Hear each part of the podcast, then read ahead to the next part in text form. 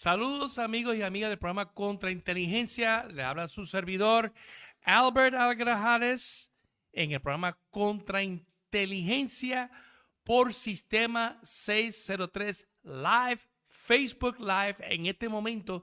Gracias por sintonizar a Sistema 603 y luego esto va a estar en, todas las redes sociales. Eh, en, particularmente este programa va a estar en YouTube eh, más tardecito. Si usted no puede verlo en este momento live, sabe que no puede ver a nosotros por YouTube y luego por lo demás por Instagram eh, y los demás. Después luego se puede escuchar en Spotify y, Google Podcast y Apple Podcast. Estamos donde quiera. Eh, pero es importante que ustedes nos, nos sigan a nosotros, nos den un like a nosotros, dan un share para que nuestro querido público sepan de este programa. El programa de hoy es un programa muy especial. Pero nada, quiero mencionar que nosotros tenemos programación durante la semana de 1 a 2 de la tarde. Eh, eh, tenemos los lunes Buena Vibra con María de los Ángeles, que el programa pasado tuvo excelente, eh, muy bueno. En el día de ayer estuvimos marcando la diferencia con, con Rafi Valle, donde habló con un tema bien emotivo que les invito a ustedes a ver el programa marcando la diferencia, igual que, que, que los demás programas de Sistema 603 el programa de Jafi habló de un tema muy importante donde usted nos puede ayudar a nosotros sobre una investigación criminal que surgió en pasado, que afectó a toda la comunidad este del área oeste y muy importante usted decir presente. Los miércoles, programa Contra Inteligencia, donde usted está viendo a nosotros, gracias por, por, por sintonizarnos. Los jueves, la, la historia detrás de la historia con Rafi Rivera a la una de la tarde, es donde se investiga las historias y se, y se investiga la historia de las historias. ¿Por qué fueron las historias hechas de la forma que analizada por un experto historiador, eh, Rafi Rivera? Y tenemos eh, pronto los jueves, eh, eh, bueno, Rafi Rivera, y los viernes tenemos una sorpresa. Todavía no vamos a anunciar hasta mañana, si es posible. Estén pendientes de las redes sociales. Luego tenemos Pérez Villanueva a las de la mañana. y luego a Raymond, el programa de Raymond. O sea que estamos, tenemos mucha programación. Todo depende de, cómo ustedes eh, nos ayudan a nosotros con esta programación. En el programa de hoy es muy diferente. Eh, es eh, uno muy especial. Estoy tratando de, de accesar a ustedes por Facebook. Ahora entró. Perfecto. Te, nos pueden escribir mensaje a mi celular si quieres, a, a, a, Sifu, a Sifu, eh, ya que estamos usando, pues, usando el, el, el, el, sistema de, audio live. Y nada, pues en el día de hoy vamos a tener a una persona muy importante que es eh, Javier Peña. Eh, Javier Peña es un personaje ya reconocido, un legendario en la comunidad de ley y orden, porque Javier Peña pues fue, se le conoce más, más por haber eh, derrotado a, la cartel de Pablo Escobar de Medellín, que fue un caso muy sonado. Pero además de ese caso, Javier Peña ha marcado historia en Estados Unidos y también ha hecho un, un impacto grande cuando estuvo en Puerto Rico, que fue el director del, del DEA a nivel de, Puerto Rico del Caribe. Y Javier Peña ha, dejado historia en Puerto Rico, tanto como el mundo entero. Hoy en día su nombre se suena bastante fuerte porque gracias a la serie Narcos, donde el personaje, uno de los personajes principales era Javier Peña. Y eso es por, hecho por el chileno Pascual, actor famoso hoy en día de The Mandalorian y otras películas más. Y personificó a Javier Peña eh, muy bien, eh, dando eh, el merecedor puesto que se merece Javier Peña en la comunidad de, de ley y orden. yo entiendo que Javier Peña eh, para, para mí, para muchas personas, es una leyenda en el campo del campo de ley y orden, incluso en el campo de inteligencia. Eh, me agrada eh, presentarle a ustedes, no, sé si está en el aire ya, eh, a, mi gran amigo, eh, eh, hermano en el campo de ley y orden, y un, segundo puertorriqueño, como digo yo, Javier Peña. Saludos, Javier. Bienvenido al programa Contrainteligencia por Sistema 603. Muchas gracias por la invitación y es un orgullo estar aquí hablando con, contigo de verdad, eh, Javier, gracias. Yo sé que tu tiempo, eh, como dicen en Puerto Rico, es oro. O sea, que tú tienes un, un bastante eh, comprometido. Pero sacaste tiempo para tu querida isla de Puerto Rico porque es tu isla. O sea, pues tú trabajaste con nosotros un tiempo largo y el cariño, el respeto que, te tenemos nosotros es grande. Gracias de nuevo. gracias, Y, y, yo quiero mucho a Puerto Rico. Estuve ahí casi un total de seis años. Tengo muchos amigos, aprendí mucho y eh, este, disfrutamos ahí. Había muy buen trabajo. Este, pero yo estuve feliz mis seis años y como te dije, tengo muchos recuerdos buenos, buenísimos y, ah, me hice amigos de mucha gente que, bueno, vamos a estar de amigos toda la vida. Así es. Y así mismo tú y yo mantenemos una, buena amistad excelente eh, eh, y de verdad que eh, personalmente te digo que, durante el transcurso de mi servicio te, agradezco mucho, pero eso vamos a hablar más tardecito cuando te voy a, hablar, te voy a llevar la etapa cuando tú estás en Puerto Rico.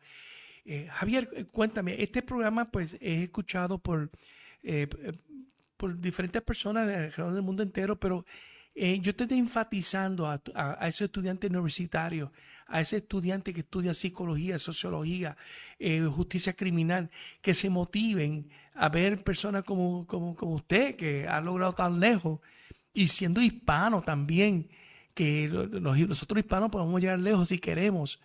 Y es para motivarlos a ellos. Y te doy las gracias. Cuéntame, ¿cómo, eh, ¿cuál fue tu carrera a empezar? Tu, tu, ¿Eres natural de Texas?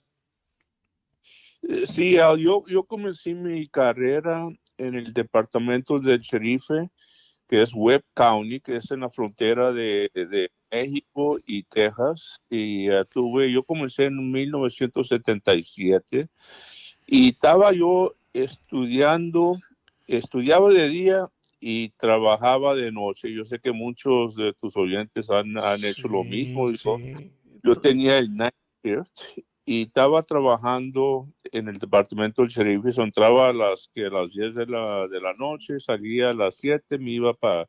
Y en ese tiempo me estaba, yo estaba viviendo con mi abuelita y pues iba, me bañaba, me, ya me iba a estudiar y fue una carrera bastante, bastante dura. Como decimos en Puerto Rico, pegado, o sea, amanecido a, a, estudiar. ¿Y, qué universidad tú estudiaste? ¿Cómo? ¿En qué universidad tú fuiste? Ah, yo, yo, estudié sociología y psicología porque en ese tiempo no había criminología en la universidad que yo estaba. Y, en sociología pues había clases de criminal justice, criminología y, uh, y alcancé, uh, ya saqué mi, mi bachelor's degree en, uh, en, sociología y psicología. Wow, sé que es excelente. Eh, eh, por eso que yo invito mucho a los programas a los estudiantes de sociología y psicología este, a, ver este programa porque eh, más tarde eso, eso se aplica. Cuenta, entonces hiciste ese sacrificio de trabajar de noche y, y, estudiar de día. Eh, ¿cómo, ¿Cómo hacer hispano? ¿Se te hizo fácil en esa área de Texas? Bueno, aunque en Texas hay mucho hispano. Sí, sí, de, de, de Texas salió una oportunidad que la DEA estaba ocupando gente y yo no sabía ni qué era la DEA, ah, pero yo, yo no sabía que era una agencia federal y, y, estaban pagando mucho más que estaba en el departamento del servicio. Y yo, tuve que preguntar a la, una, un amigo que era la DEA y amigo, son los narcos federales. Ah, bueno, está bueno, pero están pagando más que el departamento. Y apliqué y se tardó como un año y medio para entrar y, y ya después ya en la DEA yo entré en 1984 Wow. y me mandaron, mi primer puesto fue en Austin, Texas. Y, y en Austin es la, la capital ¿verdad? de Texas, pero en ese tiempo la, la música estaba comenzando, Sí. el country western, los cantantes George Strait, So, Sí. eh, era una, una ciudad muy bonita, estaba pequeña y este muy muy la, el costo de vida barato y ahorita Austin es como te digo yo Sí, la- yo digo Austin es el San Francisco de Texas está Sí, carísimo es carísimo Nueva York, exacto. Entonces, este, de, de- de ahí, de- entonces el procedimiento de, eh, fue largo, entonces, para entrar en el de aquel entonces. Sí, sí, tuve cuatro años ahí en Austin y, y el trabajo en Austin era, era casos uh, de droga, pero pequeños, de, uh, you know, onzas de cocaína, heroína se estaba moviendo en ese tiempo, me imagino, me, me acuerdo porque había muchos adictos en- de heroína en, en Austin y, y comenzó el fenómeno del black tar de Sí, heroína, sí, sí, el, me acuerdo de eso. Sí, sí, y ahí, y también y aprendí mucho de la metanfetamina, methamphetamine, Ujú. porque había muchos que estaban cocinando en Austin, había mucho laboratorio de la metanfetamina, so ya comencé a aprender cómo se trabajaba, los, los uh, insumos para hacer la metanfetamina, y todo el tiempo quería saber Al, cómo, cómo eran los traficantes mayores, los, los traficantes, eh, yo le digo, de las grandes ligas. Sí, la jerarquía Y alta, ¿Cómo? la jerarquía alta, la alta Sí, de sí, la jerarquía alta. Y por eso puse, cuando salieron los anuncios, y yo no puse para Colombia, eh, fue- lo mío fue un error, porque el jefe me dice, Javier, te escogieron para que te vayas a México. Le dije, jefe, yo no puse, eh, puse para ir a, a- Me dijo, no, no, me dijo, te escogieron para irte para Colombia. Le dije, jefe, se equivocaron porque yo puse para puestos en, en México. Y me dijo, bueno, ¿quieres pelear la, el transfer? Le dije, no, ¿sabes qué? Me voy para Colombia. So, así fue la cosa mía, fue un error. O sea que Como- la fue el destino de la vida entonces que te envió allí este, para Colombia. Sí, llegué, sí, llegué eh, y yo llego a Colombia en 1988. Perdóname que te interrumpa un segundito, Javier. Una preguntita, pero tú trabajaste en caso ca- ca- de, de Quique Camarera, ¿verdad que sí? ¿Cómo? cómo? Tú participaste de la investigación de, de Kiko Camarera. Sí, participé en el, ah, en, ah, sí, eh, claro, este, pero yo llegué, llegué a Colombia en, el 88, Ok. 1988. Cuando Colombia está en su apogeo en el narcotráfico. ¿Eh? Sí, Ok. Entonces, ok, llegas a Colombia en el 88, cuéntanos. sí, llegué el 88 y me asignaron el caso de Pablo Escobar. Y yo realmente no conocía quién era Pablo Escobar, nomás sabía que era un traficante. Pero este, en el 88 ya como sea, teníamos un grupo co- con la policía colombiana, era un grupo de una sección que se llama la Dijín. Y la Dijín era los que, los que trabajaban de investigadores como los robos. ah, so, y ya con ellos comencé a trabajar y ya comencé, y en ese tiempo no, no vivía en Medellín, iba, me quedaba dos, tres días porque la, la, estaba muy peligroso en, en Medellín. So, íbamos dos, tres días y regresaba, pero ya comencé a aprender la, quién era Pablo Escobar. O sea que estaba en un momento bien drástico en aquel entonces cuando llegaste. Sí, sí, sí, era una, una, había mucho, mucha violencia. Este, yo nunca se me va a olvidar a mí los, los carrobombas, los secuestros, los, eh, había, ponía, Pablo Escobar estaba poniendo bounties ¿no? en, eh, Ujú. a policías, en otras palabras, Recompensa Al- para, para matar policías. recompensa para matar policías. Y él ponía y, sabes cuánto, y el tiempo digo, una, una vida humana, eh, Pablo Escobar estaba pagando 100 dólares, 100 dólares. ¿Tú te imaginas por matar un policía? Para un agente. Sí, policía que lo está ayudando a todos y, y este, los sicarios, ellos mataban, miles de policías murieron en esta época por esa recompensa que Pablo Escobar puso en la vida humana a un policía. Y eso, este, yo me acuerdo, me lo contó un sicario que arrestamos, yo estuve en el arresto y nunca se me el sicario me dijo, tenía 15 años, un sicario de 15 años. Niño. Se me olvida lo que me dijo, me dijo, mira, dijo, yo estoy aquí, dijo, yo voy a morir y voy a matar para Pablo Escobar Escobar me salvó la vida. Él le dio dinero a mi mamá, tiene su casa, tenemos comida. Yo le debo mi vida a Pablo y, yo lo amo y voy a morir y voy a matar por él. Dijo, dijo yo no, dijo yo a los 22, 23 años, dijo, yo voy a morir. Dijo, yo no, yo no, no tengo para, para futuro.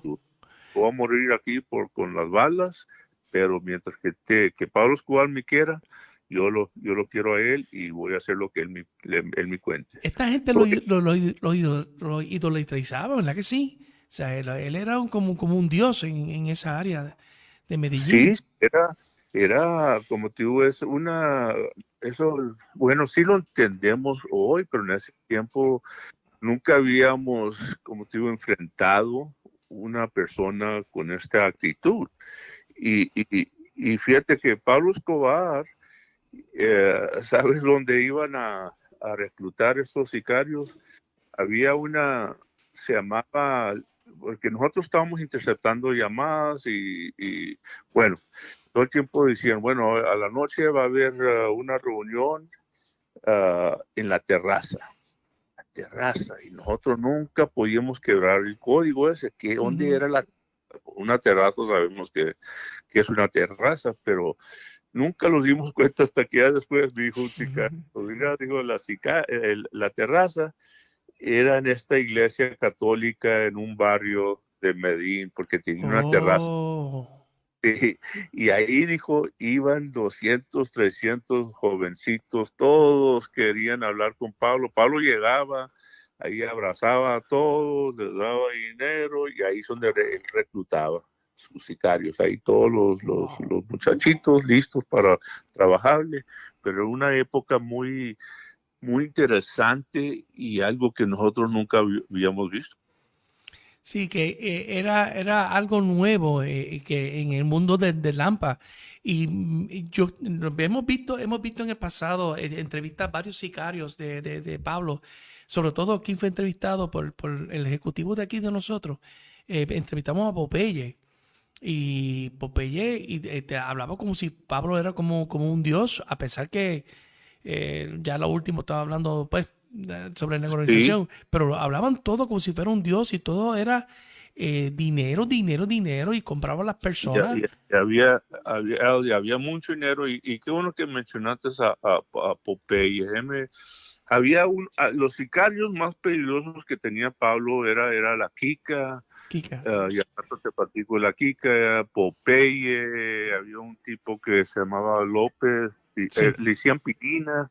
y, estos eran, eran, eran bravos, la gente, eran todos, y, y, ya después de que se entrega y Popeye ya sabemos la, la, historia de Popeye tuvo como 20 años en la cárcel, fue casi el último sicario que salió de la cárcel, fue el único para mí que, está vivo, bueno, estaba vivo. Estaba vivo hasta hace poco. sí, murió hace dos años, yo creo. Pero, uh, y, y, Popeye se hizo famoso, había televisiones, tenía serie, hasta una serie de televisión hicieron de él.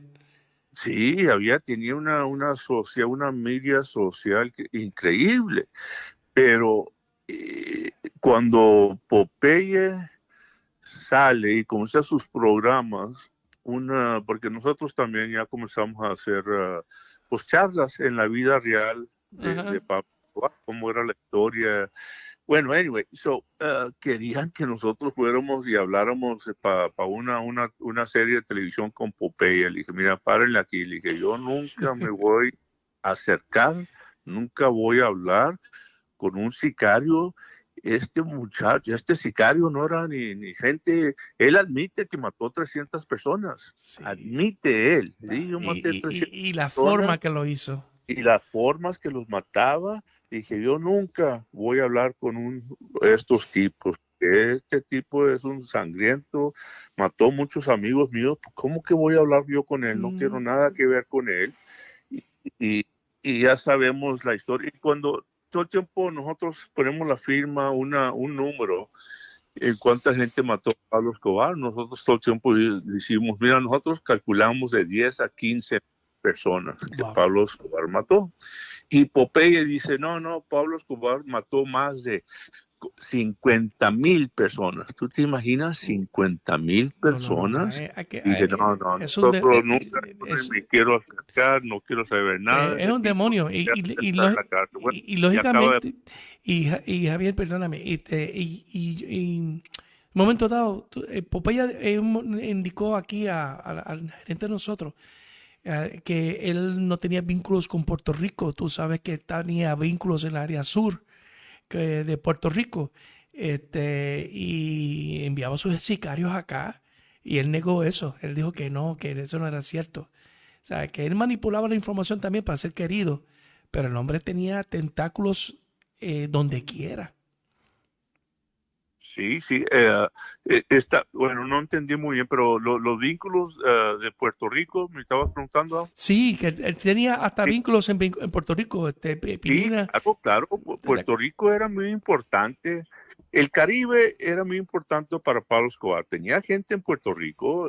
yo me acuerdo que nosotros, yo, bueno, sin decir nombres ahorita, pero había que él, él, les hablaban para ellos recibían los los encargamentos ahí en Puerto Rico. Puerto Rico era muy importante, porque ya sabemos que ya entra a Puerto Rico, pues ya está más fácil para, ¿verdad? Ah, para Miami. Y, y también la, el, el, Caribe, eh, Santo Domingo, Haití. Haití tenía una conexión muy, muy fuerte en Haití, de gente militares, políticos que le estaban ahí recibiendo la droga. Pues, Sí, eso, eh, y, pues no lo vamos muy lejos, ahí por Panamá, también ya todos sabemos la historia del general Noriega, también que ya murió, eh, eh, y, México, ellos comenzaron primero por México, y a mí me gusta mucho la historia porque en, México en ese tiempo pues era, era Amado Carrillo Fuentes, que le dicen el señor de los, de los cielos. De los cielos. Sí, ellos comenzaron por México, se metieron a Centroamérica y después el Caribe, el, el Caribe era muy, muy importante. Y Puerto Rico sí había, había gente que le estaba recibiendo ahí la droga a, Pablo Escobar. Y, y, lo que también no, no, se sabe muy bien, a mí sí, lo que nosotros decimos es que el que coordinaba todos los viajes no era Pablo Escobar, era su primo hermano, su primo hermano que lo que... Era el, era el genio detrás de eso también. Sí, sí, él era Gustavo Gaviria, Rivero, él era el cabecilla, y, mucha gente nomás sabe de Pablo Escobar, pero Gustavo Gaviria, wow, ese era el tipo que tenía todas las conexiones, era su primo hermano, se criaron juntos, se querían mucho, y, y pero Gaviria el que, el que coordinaba todos los viajes, como digo, comenzaron a México, y pues por Panamá, el Caribe, no, una cosa, ah, tenían una infraestructura muy grande. De, verdad que eh, eh, es impresionante eh, todo el, lo que hizo Pablo Escobar cambió el, panorama de lo que es el concepto de lo que es mafia. O sea, que él, él, puso un como es un nuevo concepto de, tráfico y de tecnología que es impresionante. Y yo creo que el DEA hizo un trabajo extraordinario eh, entrar ahí en ese mundo y, poder eh, luchar con Pablo. Eh, vamos, nosotros vamos ahora, Javier, un segundito, vamos para, para una pausa comercial. A lo que están los comerciales, voy a contigo fuera del aire y vamos de nuevo en el aire. Señores y señores, vamos por la pausa comercial. Tengo a Javier Peñas, jefe del DEA en Puerto Rico y en el Caribe, y personaje principal en la serie Narcos. No se vaya nadie. Vamos por la pausa comercial y regresamos pronto. Estamos de regreso del programa Contra Inteligencia por Sistema 603. Gracias por sintonizar. Tenemos a nada más y nada menos que Javier Peña, exdirector y jefe de, Puerto Rico, del DEA y del Caribe, y personaje principal en la serie Narcos, la persona que fue capaz eh, intelectual de, de, coordinar junto con sus compañeros del DEA y Colombia capturar a Pablo Escobar. Está en línea Pablo, este, eh, Pablo Escobar eh, usó un término de plata y plomo. Eh, ¿Qué tan cierto eso fue? Plata o plomo. Y les explico, porque yo estuve ahí cuando el primer ejemplo llegaron, nunca se olvida, dos sicarios a una oficina del juez en Medellín.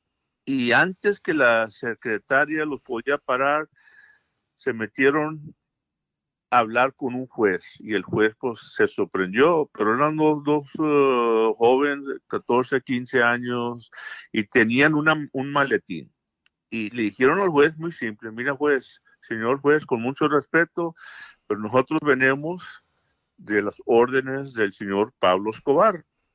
Y todo lo que le pide el señor Escobar, usted juez, es que hay unos cargos pendientes tumbe esos cargos, quítelos, en otras palabras, que quite esos cargos, uh, usted más firma que no lo van a acusar. Y este maletín, señor juez, le tenemos 100 mil dólares. Mira, y se los enseñan. 100 mil dólares nomás por, porque nomás para tumbar los cargos que viste ya el caso. El juez se enfureció, lo sacó. Dijo, váyanse. Bueno, el siguiente día matan al juez, a su esposa y a sus hijos. Y ese es donde salió el fenómeno de plata o plomo. Y ya después, yo vi muchos ejemplos donde la gente, los políticos, jueces, aceptaban esos malatines con, con la plata de 100 mil dólares y yo no los culpo, eso, eso sí, por favor, yo no culpo a la gente por aceptar este dinero porque pues iban a, te iban a matar, te iban a matar los hijos y qué, qué causa, ¿me entiendes? Una, una, es un fenómeno que se creó de Pablo Escobar, plata o plomo, en otras palabras, eh, vas a, yo te doy dinero, pero vas a hacer lo que yo diga, o si no, te matamos a ti y a toda la familia. me, dijeron, era una cosa terrible. Entonces, este, una cosa es que también era que los subalternos de Pablo usaban ese término también para los policías que estaban en los checkpoints, para los, los fiscales que estaban investigando, a, todo el mundo. Había, Sí, y déjeme decirte que, que, sí había corrupción, pero ya después no era tanto ah, lo, lo, que pasó al principio, que nosotros nunca nos dimos cuenta, era en, en que teníamos gente de Medellín trabajando con nosotros. Y lo que pasó es que Pablo Escobar le llegó a los parientes de los policías que estaban en Medellín. En otras palabras, él Pablo Escobar le, ya sabía quién estaban de tenientes, capitanes en el, en el famoso bloque de búsqueda. So él, él, él, contactó a los padres de estos muchachos, le digo, mira, dijo, si tu hijo no me avisa que vienen detrás de mí o yo, you know, ¿dónde, ¿dónde van a ser los allanamientos? Yo voy a matar a su hijo y voy a matar a ustedes, a los padres. Pues ya por eso había corrupción en que la gente, lo, los policías le avisaban, porque pues iban a, perder sus, sus padres. So ya después ya no admitimos policías que eran de, de, de, Medellín, todo el tiempo traíamos a gente que no era de Medellín, como por ejemplo de Bogotá, de Cali, de otras partes de Colombia. So eso este, sí, como pudimos aceptar eso. Pero sí había, había políticos, y acuérdate algo que muchos no saben que la, la verdadera pelea de Pablo Escobar con, para su, de su terrorismo fue por la extradición. Pablo Escobar no quería que se extraditara a los Estados Unidos o otros traficantes. So, él, él estaba comprando políticos para que votaran a que no, ah, no aceptaran la extradición. Y esa fue otra pero este sí pagó mucha gente, pero no, no había mucha corrupción, lo que vi en, la policía, sí habían los políticos, y acuérdate que Pablo Escobar secuestraba muchos de la prensa para poder, para que los de la prensa le pusieran presión al, presidente para que votaran para que no, no se extraditaran los traficantes. Y, eso es como cuando comenzó, y, realmente cuando comenzó la guerra de, Pablo Escobar, pues, vimos el, la, bomba de Avianca, que un avión comercial que se fue de, Cali, de Bogotá a Cali, Ah, puso la bomba al DAS, que en DAS en ese tiempo era como el FBI en, Colombia, la migración, sí, a un general Miguel Maza Márquez, y después ya cuando mata al que iba a ser presidente, Luis Carlos Galán, y Pablo Escobar lo manda a matar porque Luis Carlos Galán iba a ganar, iba a ser el presidente, y Luis Carlos Galán, un héroe de Colombia, odiaba a Pablo Escobar y iba a votar para que se trajera la extradición otra vez. por eso Pablo Escobar lo manda a matar en 1989, un viernes en la noche, que estaba hablando, estaba, estaba un campaign rally, una su campaña. Campaña política. Sí, y los sicarios van y, y, lo matan. Y eso, la historia, esa noche es cuando el presidente de Colombia, otro héroe, yo admiro mucho, uh, Virgilio Barco Vargas, es cuando declaró, le declaró la guerra a Pablo Escobar y dijo, yo voy a aceptar que se extraditen cualquier traficante de Colombia. Y eso realmente comenzó la, la guerra, el terrorismo de Pablo Escobar, los carrobombas, los secuestros, las recompensas para policías que, ah, que mueran. Y, fue una época ah, muy, muy dura. Mucha gente perdió su vida y, y los carrobombas eh, lo estaba poniendo en donde había más gente, en shopping malls, en, en afuera de la policía nosotros salíamos en los, en los convoys o yo perdí muchos amigos y, y, ah, y este y, y, hay una un amigo que yo creo que bueno, tú conociste a la hija de él el mayor Riano, sí sí. Y, más contarles ella era ella me contó el, el mayor Riaño era un héroe en Colombia y lo mata Pablo Escobar. Y ella me habló un día cuando yo estaba en Puerto Rico. Yo creo que tú la conociste sí sí yo la traje y somos buenos amigos. Este y ella fue víctima de un cajo bomba también. Sí Sí, era una cosa, como te digo, los carros bombas, los secuestros, pero una guerra muy, eh, muy fatal, muy, este, donde perdió inocente gente. Yo, como digo, también perdí amigos míos, policías, algo, algo que duele. Y otro tiempo digo, ¿y, ¿y por qué la gente inocente? ¿Por qué? ¿Qué tienen que ver ellos? Nada. El, el, avión de Avianca, pura gente inocente, nada que ver. Fue bien vicioso. ¿Cómo?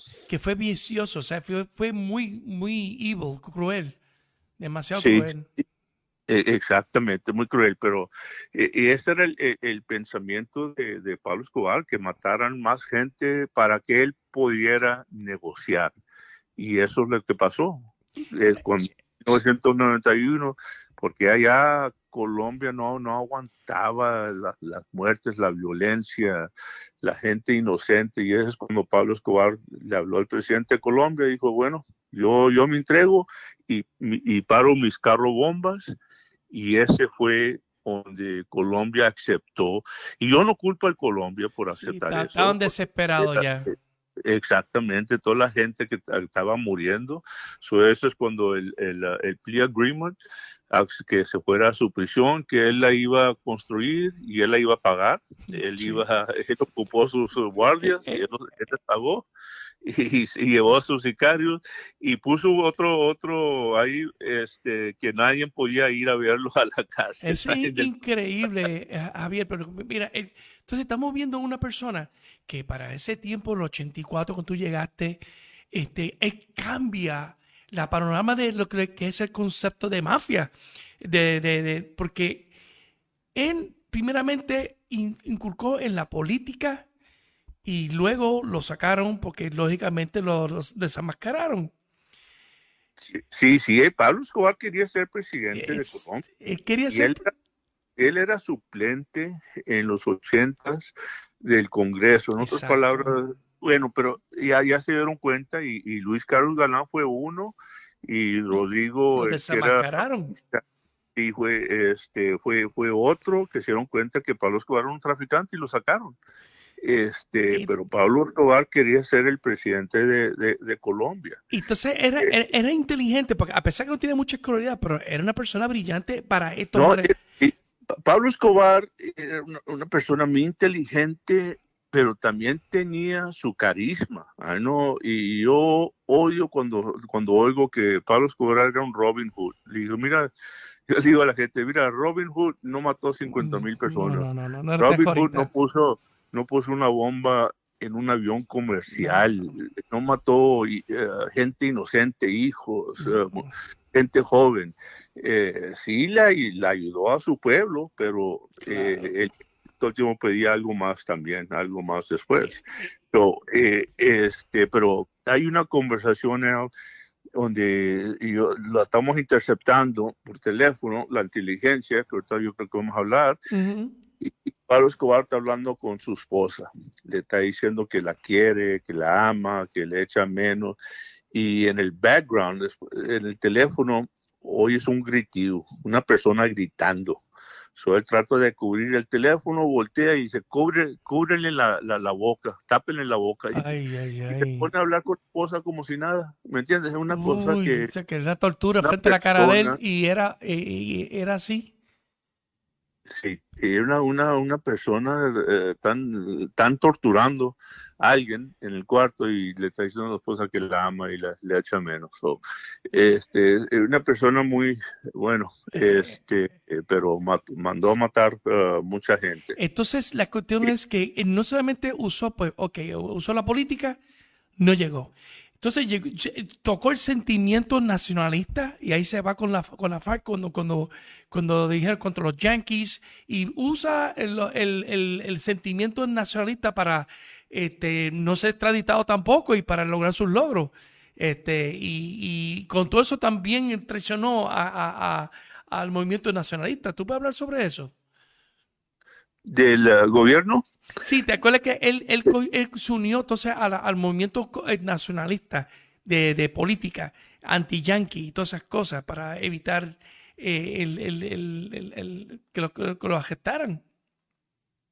Sí, no, e, este, el, cuando Pablo Escobar este, enfrenta al gobierno y, lo, y comenzó a pelear con el, con el terrorismo, con la violencia, como le dije otra vez, los carros bombas, y eso fue lo que aceptó, porque él no se quería ir, y también cuando él se entrega, pues pararon la traición, ya, ya no hubo, ya no traficantes, o, pero el, el, miedo, el temor de Pablo Escobar era irse a una cárcel a Estados Unidos. Y también, ojalá que no se les olvide que cuando Pablo Escobar ponía carro bombas que mataba gente inocente, al ratito ponían flyers, papeles, donde decía los extraditables. Eso yo lo vi eh, en mis propios ojos. Ponían unos papeles que decía, y eran, y tenía un tipo, bueno, pintado, pero decía los extraditables. Y decía, preferemos una tumba en Colombia que un calabozo en Estados Unidos. Wow. Y eso, y eso invita, invitaba al movimiento nacional. Sí, firmado por los extraditables. ¿Y quién eran los extraditables? Pues Pablo Escobar. Eh, eh, y él, en otras palabras, él estaba agarrando el crédito para los carros bombas para matar gente inocente y él estaba más o menos diciéndole al mundo que era Pablo Escobar que lo estaba matando. Entonces, este, y él trajo personas del extranjero para hacer su fechoría de terrorismo también, la que sí. Me acuerdo que él vio un irlandés, ¿verdad? De, del terrorista grupo irlandés que estaba entrenando a, Pablo. Él trajo, extranjeros para entrenar. De, de la gente de trabajadores. Sí, eh, para entrenar, para entrenar su gente, él trajo gente de afuera, eh, extranjeros sí, no, y, y pues, sí, ya no hablé de la, cuando pues reclutaban a estas personas para hacer, para ser los sicarios y como te digo, y si no, no hacían lo que, lo que él decía, pues te iba a matar a ti y te iba a matar a, a, la familia. So, eso fue, y, y, habíamos los ejemplos. Y otra cosa que Pablo Escobar odiaba eran los informantes. Oh, eh, odiaba, odiaba informantes y todo el tiempo el dicho de él era que no los maten, tortúrenlos primero porque para saber qué, qué, están diciendo sobre mí. So, él odiaba informantes y después públicamente ponían los cuerpos de los informantes torturados para que otra gente, mira, si te cojo yo ah, aquí con uh, que eres informante, esto es lo que te va a pasar. Wow. Y esto, y, y estas cosas que estamos viendo ahora, eh, em, eh, los carteles de México no lo hacían, sino aprendieron de, de, de, de, Colombia para hacer esos mensajes de terrorismo de matando gente, eh, o, ya en México también hacían. No, no, aprendieron, aprendieron de Pablo Escobar. Toda esta gente, Pablo Escobar es el que introdució el, el, el modelo del terrorismo. Yo, yo todo el tiempo digo que Pablo Escobar es el inventor del terrorismo y, pues el, el, famoso, como le dije, el, avión de Avianca, matando un presidente, matando un fiscal ah, que era general, porque Lara Bonilla, él también creía en extraditar, Pablo, Pablo lo mandó a matar. La prensa, hay un periódico muy famoso, El Espectador, Guillermo Castro, era el editor, él escribe un día que dice, ¿sabes qué, Colombia? vamos a comenzar a extraditar a esta gente. Pablo Escobar lo mata al editor y pone una bomba en el computador. So, era una cosa increíble que el mundo nunca se había visto. Y, se conoce como el padre, y, la comunidad de inteligencia eh, lo, lo, nombra ya oficialmente como el padre del narcoterrorismo. Exactamente, es el padre del narcotráfico. Yo le digo el inventor, pero él es el que comenzó con esto, ya lo vemos. Y, yo sé que ahorita pues ya estamos con el tiempo, eh, ahorita habíamos hablado, me habías preguntado sobre la inteligencia, ¿verdad? Sí, ahora te pregunto sobre eso. ¿Cómo, cómo tú pudiste implantar eh, una este, eh, en, inteligencia? La, inteligencia, sí, yo, yo, yo, yo quiero mucho la inteligencia y le tengo mucha fe. La, inteligencia no sirve si no se este, share, si no se, comparte si no se comparte con otra agencia, la, la inteligencia no sirve. La inteligencia yo, muerta. Cuando yo estaba aquí, igual sí la verdad de la CIA, yo no quería la CIA, yo los odiaba, ellos me odiaban a mí, yo no tenía nada en relación con ellos. Tenían toda esta inteligencia, pero no te dejaban verla. Pues de qué sirve esa inteligencia si no deja, no deja verla. So, tienes que intercambiar la inteligencia uh, y lo que hicimos que es un éxito en, en Colombia es que cuando se allanaban eh, ahí gente de Pablo Escobar, nosotros cogíamos los teléfonos de la gente de Miami, de Nueva York, se mandaba.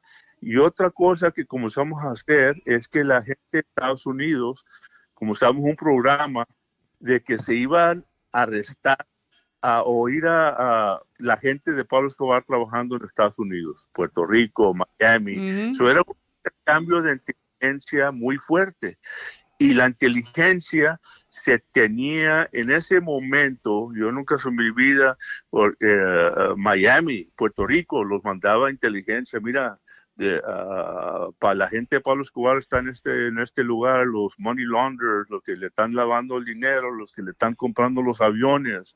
So, era una cosa bonita donde se estaba intercambiando, pero Sí, e, en tiempo, no, no que en dos, tres días, en un día ya se mandaba esa información. Yo, tengo, una, yo tengo una información que eh, tú no lo sabes, este, yo tengo una amistad que trabajaron así hace muchos años, fue un jefe, y él me dijo a mí que tú fuiste de los primeros bravos, primeras eh, personas que que, que te acercaste a ellos a todo mundo, o sea, la inteligencia de Estados Unidos, todo, pero incluso que cruzar, o sea, eh, cruzaste, que ayer vi una queja aquel entonces con, con la CIA y que fuiste de las primeras personas de, de, de, trabajar en conjunto con ellos y con otra agencia de inteligencia y creaste un ámbito de inteligencia efectiva en Colombia.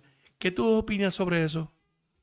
Sí, no, eh, el, el, intercambio, yo, yo todo el tiempo, mi carrera era, ¿de qué sirve la inteligencia si, si no se va a usar? Tienes que mandarla, tienes que a la gente que la vaya a, trabajar. Este, y, como el, el, caso, el famoso caso de la Kika, lo que se envía en Medellín, el arresto fue sobre inteligencia. Uh, el, nos dimos cuenta que había, que él estaba en Nueva York y a la inteligencia los dijo dónde estaban, en qué teléfono estaban, y eso es como se arrestó uh, la Kika, con inteligencia telefónica. Este, eso, yo, yo creo mucho en la inteligencia, pero se tiene que intercambiar, no se puede, no se puede ahí, no, la puede usar, como les dije antes, ¿de qué va a servir esa inteligencia? Para nada. Exacto, de inteligencia muerta que no trabaja, o sea, que no es efectiva.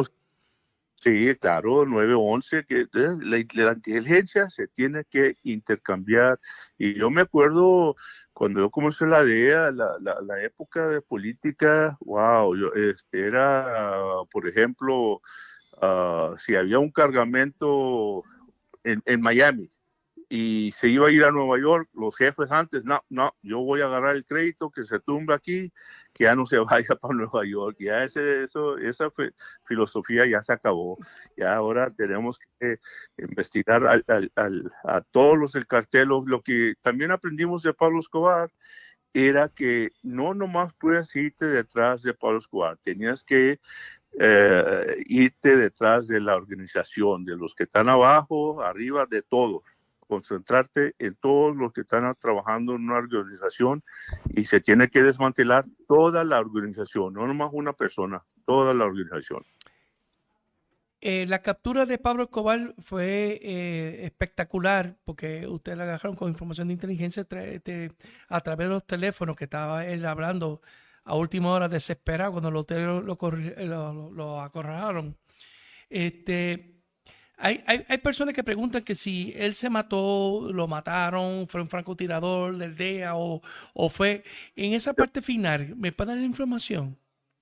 Sí, la, la, parte final de Pablo Escobar, lo que lo mató fue la Policía Nacional de Colombia, el bloque de búsqueda liderado por un famoso coronel Hugo Martínez, su hijo, teniente Hugo Martínez, fue el que lo, lo, halló al final del día y Pablo Escobar no se suicidió. Eso sí, yo estoy claro, Pablo Escobar no se suicidió, lo mataron los muchachos que estaban trabajando del bloque de búsqueda de la Policía de Colombia.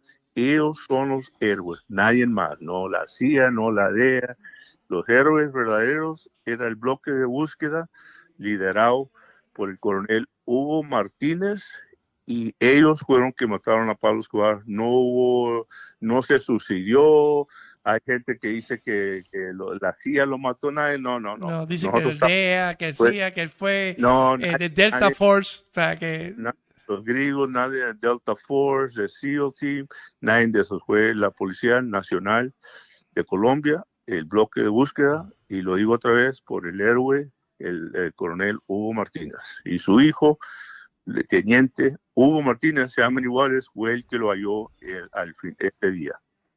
Y yo creo que el público sepa de que eh, yo tengo muy buenos lazos con, con ser jefe de la Interpol, que con Colombia, y eh, Colombia te quiere mucho, Javier Peña.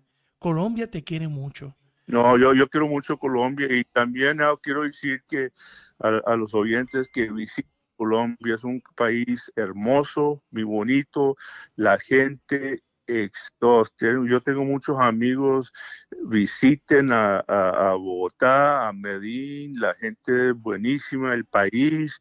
Lo único que digo, y es un poco, pero si van a Medellín, y yo digo a los amigos, no vayan a hablar mal de Pablo Escobar. No, no, no, porque, todavía hay gente que lo quiere mucho a Pablo Escobar y ojalá pues ya hicimos la, la historia verdadera, pero eh, no, no vale la pena meterte en problemas, pero visiten, es seguro ahorita, Medina es la, la, la ciudad de la primavera, las flores, eh, tienen festival de flores, la comida es hermoso y a ustedes ahí en Puerto Rico pues les queda más cerca ah, para ir a visitar. Pero hay muchos héroes y, quiero concluir que eh, el héroe era el coronel Hugo Martínez y su hijo, teniente Hugo Martínez. Ellos son los que hay. Ah, ahora, Colombia te considera este, un héroe porque entrelazaste, hiciste, hiciste más cosas, eh, te identificaste mucho con, el pueblo colombiano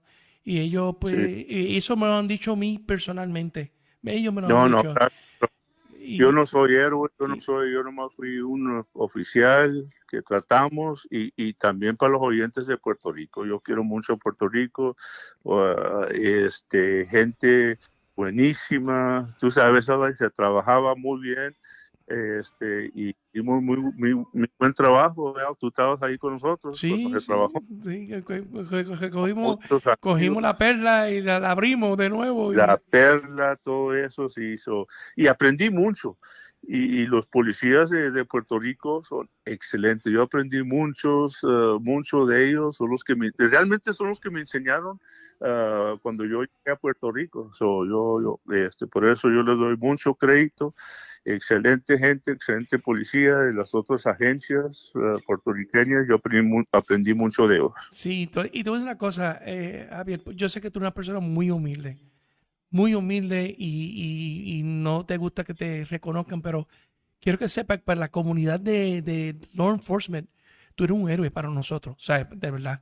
Y para la comunidad de inteligencia también, nos diste una escuela a nosotros que somos oficiales de inteligencia de cómo hacer inteligencia efectiva en Colombia y cómo, cómo se logró la inteligencia efectiva capturar a Pablo Escobar, pues gracias a tu iniciativa con, con, con, la policía colombiana, con, los law enforcement y, y, agencias de inteligencia, cómo tú lograste a, creer, porque aquel tiempo ya no existía EPIC, ¿verdad que no?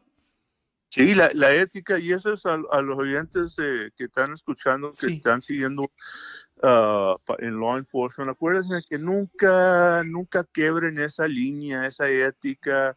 Uh, este, ha habido casos donde vas, a mí me ha tocado casos donde hay millones de dólares y no hay nadie. Si uno es, un poco, es un poco malo, es un poco, se va a llevar. Por eso digo, la, la ética de uno, uno nunca, acuérdense, ese es el otro lado, por eso hay criminales y hay gente buena. Sí, sí, pues nosotros somos la gente buena. A lo que tú estás hablando conmigo, estamos tirando fotos tuyas en, el aire, para que están viendo. Y estamos viendo unas fotos de, de, de, unos periódicos con dos armas de fuego. Eso fue una foto tuya también, tú con, la, con, con retrato de de Pablo Cabral en tus manos. Pero hay una foto que, que, nos sorprendió mucho a nosotros, que es que te vemos este, como, en, como una exhibición de cosas en oro y vemos una pistola en oro. ¿Puede explicar esa foto qué es? La, la, la, cuál foto? No te ah, entendí. Una, de las fotos que estamos viendo nosotros, a lo que tú estás hablando, es que tú tienes una pistola de oro en tus manos y, y unos relojes en una mesa. Ah, sí, sí, sí, esa foto, famosa foto, se la quitamos a Pablo Escobar, donde había oro, diamante, esmeraldas, las mejores esmeraldas en el mundo. y, y, como te digo, se lo quitamos a Pablo Escobar y, y acuérdense, uh, esto nosotros somos los buenos y ellos somos malos y este va, va a haber oportunidades y si uno es un poco débil, y, Exacto. esto no, no se lleven en eso, este, la carrera de nosotros no, no vale la pena. Miren la foto ahí, señores y señores, que están viendo ahora lo mismo. Se ve un display de, de cosas, de, un arma. Es impresionante cómo vivía acá este Pablo Escobar y entonces cómo hizo la catedral también, como si fuera un hotel de primera de clase. Sí, que, la catedral era un, una, era un hotel, era, no, no era prisión, era una una casa de, una mansión con todos los lujos, eh, eso no había nada de, prisión, había puras cosas de lujo. Pablo Escobar estaba haciendo lo que él quería. Yo voy un par de minutos más a, a, lejos, si me dan permiso, porque quiero hablar cómo fue que cayó Javier Peña en la serie Narcos. Bueno, sí, ya, ya Narcos, la, la, serie Netflix nos habla ya después, en 1900, que era 2014. 2014 y nosotros no queríamos filmar con, con ellos, no, que, que ellos querían oír la historia, nosotros no, no, no estábamos dispuestos. Yo y mis socios Tim Murphy hablamos. Bueno, ya, ya cuando al último ya vinieron con nosotros y ya los explicaron y los dicen, ¿por qué no quieren hablar con nosotros? Le dije, mira, le dije, nosotros no queremos hacer nada que vaya a glorificar, glorificar a Pablo Escobar. Ajá. Y ellos nos aseguraron que no le iban a, a, glorificar. Y ya, pues bueno, yo hablé con mi socio Steve Murphy y ya comenzamos y los ocuparon como consultants. Sí, como uh, consultores de, de la serie. Consultores en la serie. Y nosotros les dijimos la verdad, lo que pasó en la serie. Y ya después de cuando eh, ya mandaban los scripts, y le dije, le, yo le hablaba a Murphy. El libreto, no, el libreto. esto no era no lo que pasó en la serie, eso. Y aprendimos muy pronto que hay unas palabras que es artistic licenses, licencias sí, artísticas. Sí, es el, el, toque de Hollywood alrededor de la realidad. Sí, sí, ya le pusieron lo de lo de Hollywood, pero, pero no, como digo, es una buena serie, la, la cronología es, es, es lo que pasó, pero hay muchas cosas que no, no, no pasaron. Pero Pascual, uh, Pascual hizo tremendo papel, de, de hecho, eso lo, eso, el eso, papel, eso lo lanzó mío, a él. Y el actor mío, Pablo Escobar, hizo un, un buen, I mean, Pablo, Pedro Pascal. Pedro Pascal, y, sí. O, o, sí, hizo un beso y Holbrook, Holbrook para Murphy. Y son muy buenos actores. Y nosotros les la verdad lo que pasó y como le digo, Hollywood ponía sus uh, licencias artísticas, lo que le llaman. Pero eh, eh, Pascal se da otro asuntito a ti de verdad, ¿sabes? Sí, no, y, y fue ese, y, y, ya escribimos un libro. Sí, Manhunt, lo tengo. Quiero, sí, se llama Manhunters, How We Took Down Pablo Escobar, escrito por Joey Murphy, y es la vida real, lo que pasó realmente en la búsqueda de Pablo Escobar y lo, los oyentes que están lo pueden conseguir en uh, tenemos un website se llama deanarcos.com y ahí puedes uh, comprar el libro y te lo te, le podemos poner un mensaje lo que ustedes quieran firmar poner un mensaje y están firmados por yo y Steve Murphy Ave María. Manhunters How We Took Down Pablo Escobar y el website es uh, deanarcos.com DEANarcos.com. Si quieren el libro, sí. el libro lo, lo, pueden lo, ordenar libros, ya están firmados y pueden poner un mensaje. Ave María, pues yo tengo el libro, pero lo conseguí por, por Amazon, yo no sabía sobre esto, pero nada, eso, querido público, pues, busquen el libro, el libro es interesante, la serie Narcos, vale la pena verlo porque, es, como dice eh, Javier, es enseñando el lado crudo de, de, de, de Pablo Escobar, lo cruel que era él, era un, era un diablo. Sí, Era, y, y, nosotros decimos la verdad en el libro. Eh, y, y la, la, serie de Netflix es excelente, pero acuérdense que hay... Uh, Hollywood, hay Hollywood stuff. Es Hollywood, sí. Yo creo que a mí me hablan, después de que sale, me habla, porque yo estaba de jefe de Houston, ya me había retirado, y me hablan los muchachos, me ponen en speakerphone y bueno, después me dicen, oye jefe, vimos la película, pero una pregunta, ¿cómo usted la hizo a Special Agent in Charge con todas las cosas que usted hizo en Colombia? y eso me dio.